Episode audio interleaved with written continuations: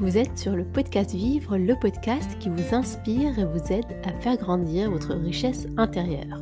Au micro, c'est Leila, fondatrice de la Mindful Academy, et je suis très heureuse de vous accompagner sur ce chemin. Hello les amis, j'espère que vous allez bien. Cet épisode est spécial, et il est spécial pour deux raisons. La première, c'est que c'est la première fois que je parle de business dans mon podcast. Donc ça fait 82 épisodes que je vous parle de développement personnel, que je vous parle de pleine conscience, que je vous raconte des histoires de sagesse. Et je n'ai jusqu'ici jamais parlé business. Donc là, ça fait bientôt 3 ans que je publie, 3 ans que mon business s'agrandit, mais je n'ai jamais parlé de ça. Je n'ai jamais parlé de ça parce que pour moi, la base en fait de la vie, c'est de commencer sur du travail interne. Commencer par travailler sur soi, c'est la base.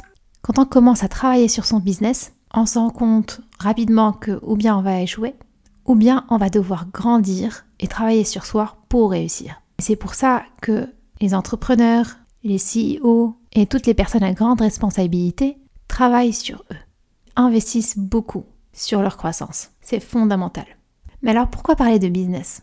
Parce que la manière dont je vois le business, c'est le prolongement naturel de qui on est de notre vie. Pour moi, le business ou le travail, ça fait partie intégrante de notre vie.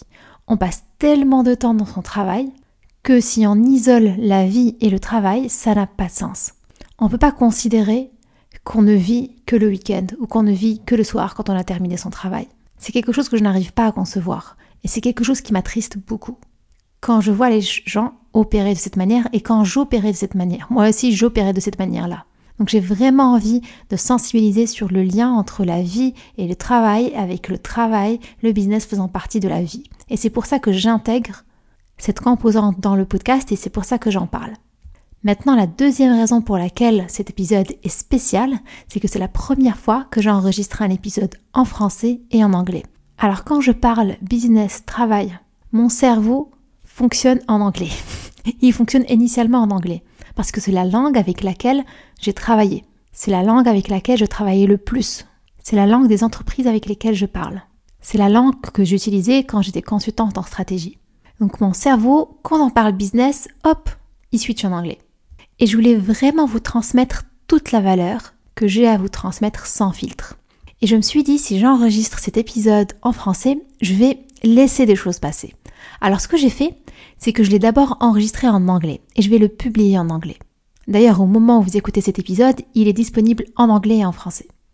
Et je vais ouvrir mon micro, je vais raconter tout ce que j'ai à raconter, je vais vous transmettre toute la valeur que je, souhaite vous transmettre, vraiment sans filtre.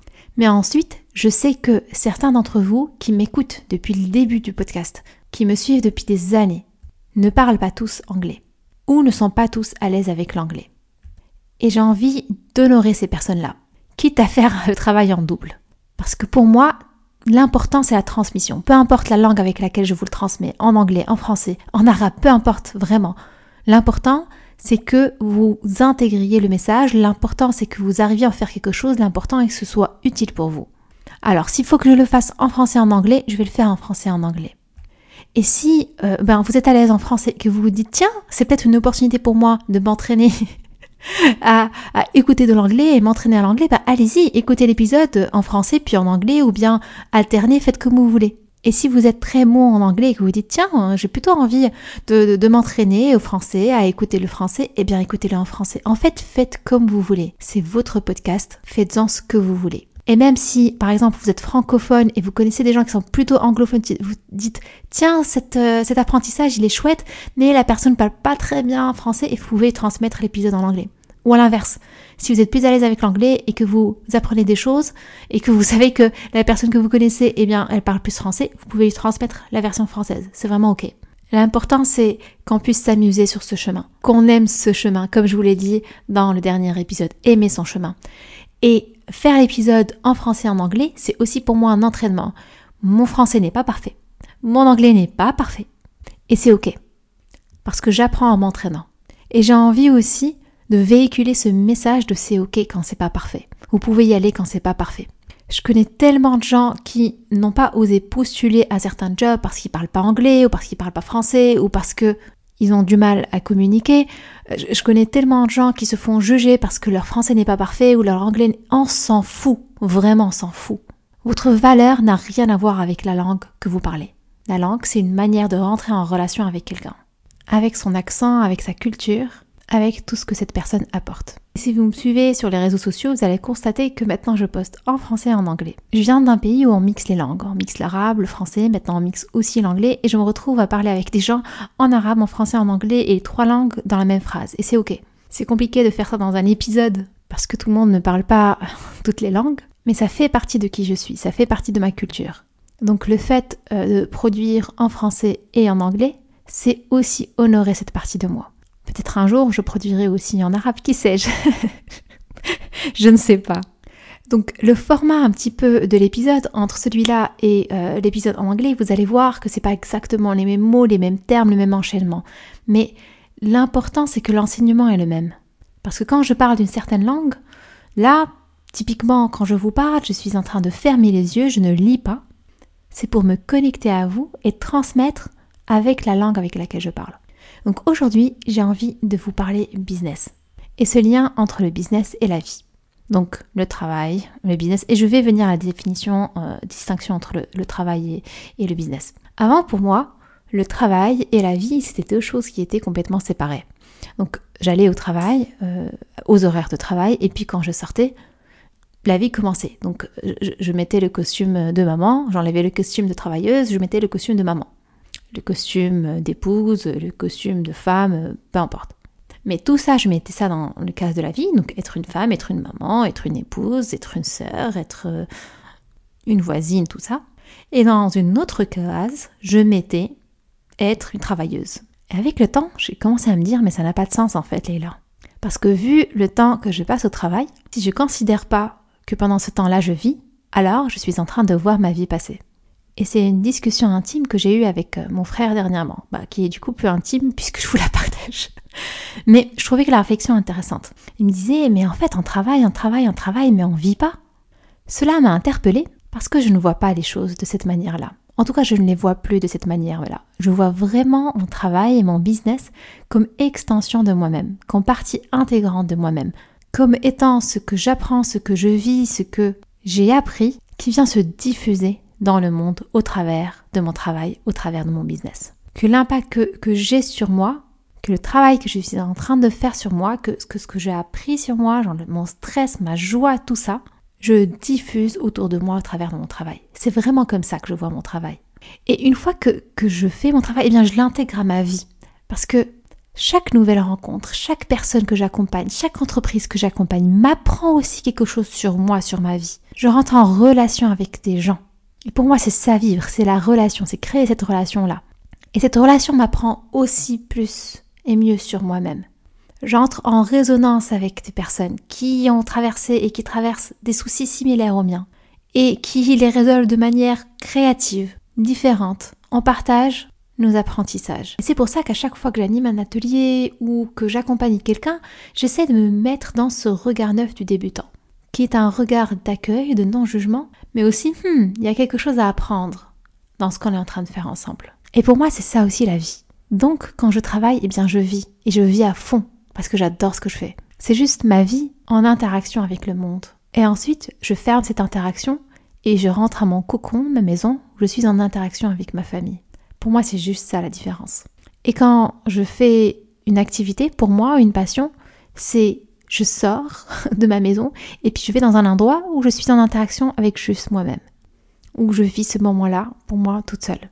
Donc pour moi, la vie, c'est avec moi, c'est avec mes enfants, c'est avec ma famille, c'est avec mes clients, c'est avec mes amis, c'est avec les autres, nous tous. Et là, je suis en train d'enregistrer, euh, bah justement, je d'enregistrer en français après l'anglais, un petit peu à l'envers de comment comment je l'ai enregistré en anglais. Ça va être intéressant si vous parlez les deux langues d'écouter les deux. Peut-être que vous allez intégrer, assimiler mieux en écoutant les deux versions parce que c'est vraiment pas juste une traduction. Il y a un cœur de message que je vous transmets de deux manières différentes parce que les deux langues fonctionnent différemment. J'avais commencé par les définitions dans la version en anglais et là dans la version française je commence par le pourquoi, le lien avec entre la vie et le business. Donc maintenant je, je vous ai expliqué comment je vois le business. Maintenant je vais vous expliquer ce qui m'a permis d'en arriver là de, considérer mon business comme et mon travail comme partie intégrante euh, de, de ma vie. En fait, ça a à voir avec la définition d'un business et d'un travail. Lorsque j'ai compris la définition et lorsque j'ai commencé à traiter mon travail comme un business, tout a changé pour moi. Vraiment, ma vie a changé, mes émotions ont changé, ma façon d'interagir avec les autres a changé, ma façon de construire mes offres a changé, tout, tout, tout. Et voici un apprentissage vraiment en or. Pour le comprendre, on revient à la définition d'un travail et la définition d'un business. Alors, j'ai demandé à ChatGPT et puis ensuite, euh, je l'ai traduit par Google Translate pour passer de la version euh, anglais à français. Je sais, j'aurais pu demander à ChatGPT de faire ça, mais entre-temps, la discussion a disparu. Alors, pour le travail, ChatGPT nous dit Le travail fait généralement référence aux activités ou tâches qu'une personne réalise en échange d'une rémunération, qu'il s'agisse d'un salaire, d'un horaire salaire. Je ne sais pas trop ce que ça veut dire horaire salaire. Je pense à un, taux. Typiquement, les freelances qui utilisent un taux journalier ou un taux horaire, c'est les gens qui sont à leur compte, qui échangent leurs services contre un taux horaire ou euh, un taux d'imprestation, que ce soit un médecin, un dentiste, un avocat, etc. Donc les personnes à leur compte, je pense. Et c'est marqué donc ou autre forme de paiement. Cela peut inclure un large éventail d'activités tels que l'emploi, le travail indépendant, les emplois à temps partiel ou même le travail bénévole non rémunéré. Il pourrait être fait par un particulier, pour un employeur ou pour soi-même en tant que travailleur indépendant. Bon, regardons maintenant la définition de business, que Google Translate traduit par étant entreprise. Intéressant. Donc un business fait référence à une organisation ou une entité engagée dans des activités commerciales, industrielles ou des activités professionnelles ayant pour objectif premier de réaliser un profit. Il consiste à produire, acheter ou vendre des biens ou des services en échange d'argent. Une entreprise, donc un business peut être une entreprise individuelle, une société de personnes, une société ou toute autre forme juridique. Sa taille et sa complexité peuvent varier considérablement. Et voilà la partie intéressante sur laquelle j'ai envie qu'on puisse capitaliser. Les entreprises ont souvent besoin de planification, d'investissement, de gestion. Gestion, c'est la traduction de management. Et de marketing pour réussir. Ok, maintenant que je vous ai lu tout ça, c'est quoi l'intérêt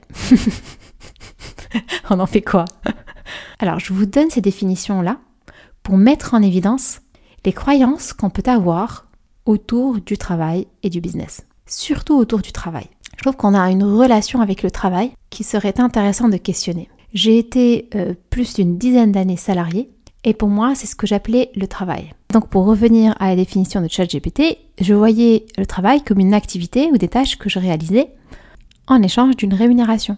Et c'est déjà très bien.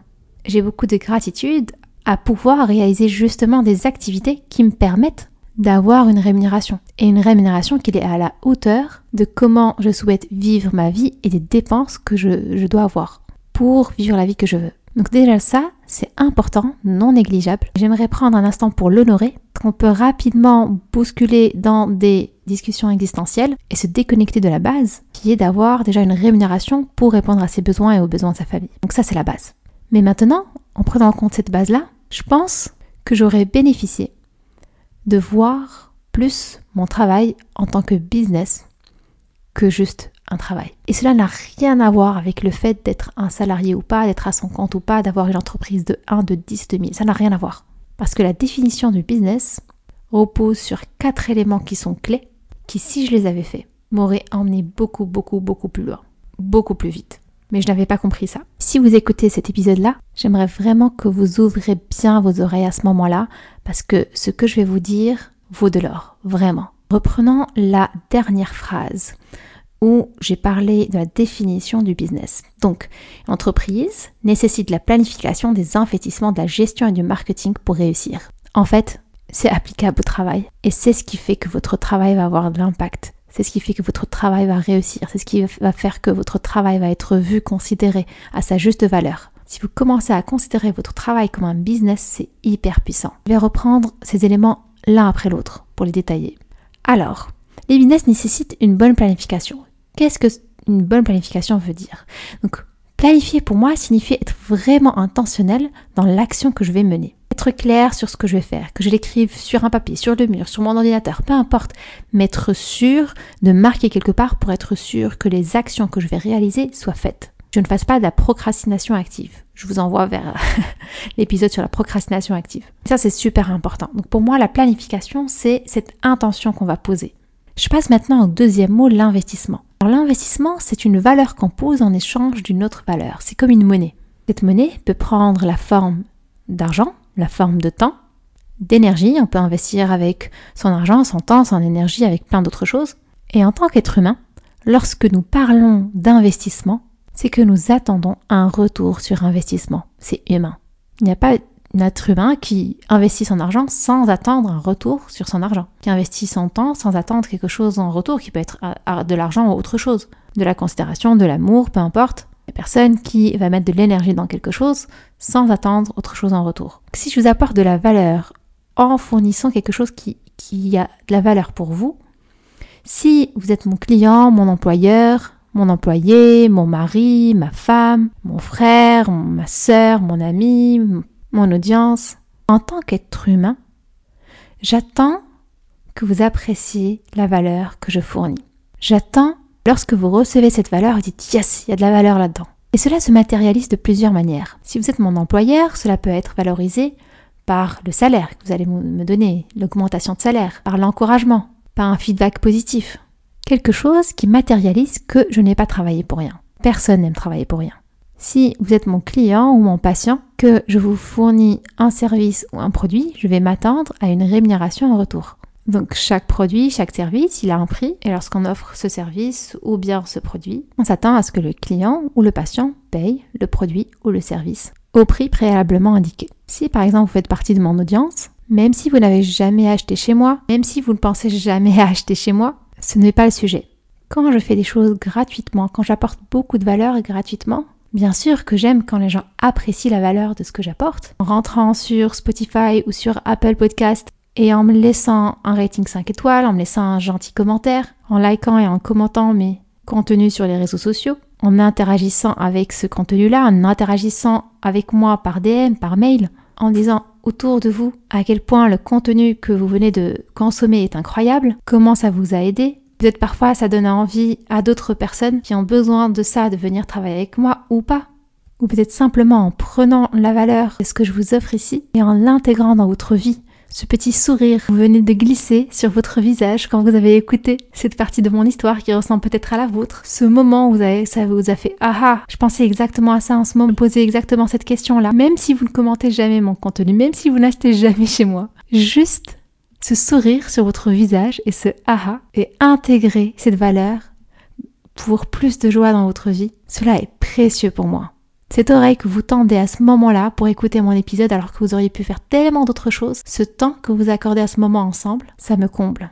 Alors je, suis épanouie parce que l'investissement de mon temps que je passe à vous enregistrer ce podcast en anglais et en français, je sais que ça arrive chez vous et je sais que vous en faites des choses incroyables.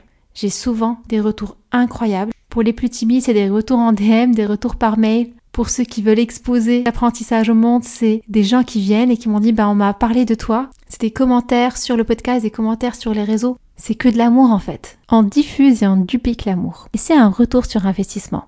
Et je peux faire le lien avec la parentalité. Parfois on me dit Leila, moi mes enfants je leur donne tout mais j'attends rien en retour. C'est pas vrai ça. Désolée, c'est pas vrai.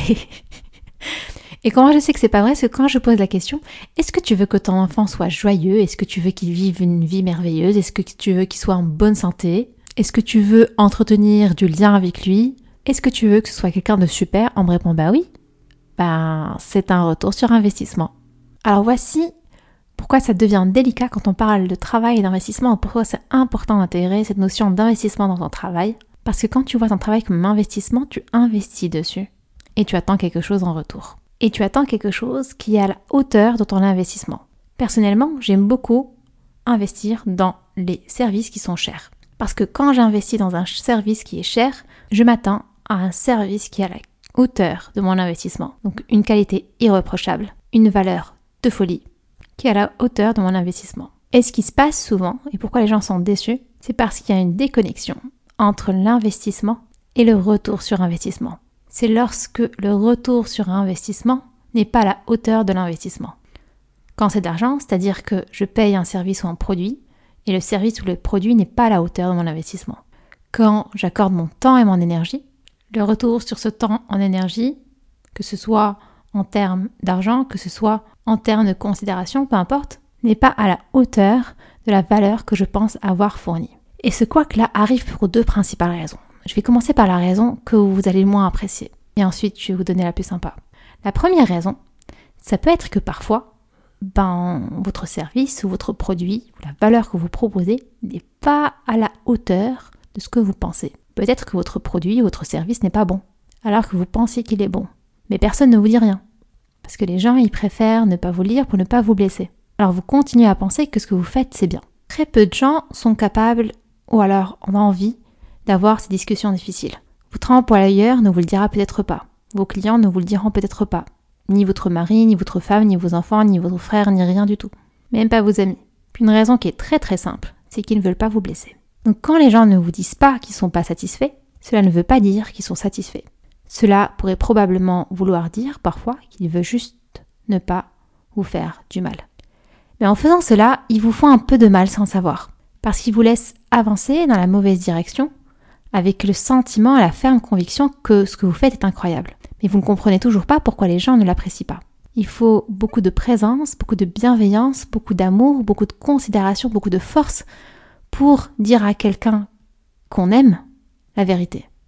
Sachant que ça va peut-être leur faire du mal, qu'ils pourront pleurer, qu'ils pourront vous blâmer, qu'ils pourront vous détester, mais à la fin, cela les aidera à grandir. Parce que la valeur de votre service ou de votre produit n'a rien à voir avec votre valeur.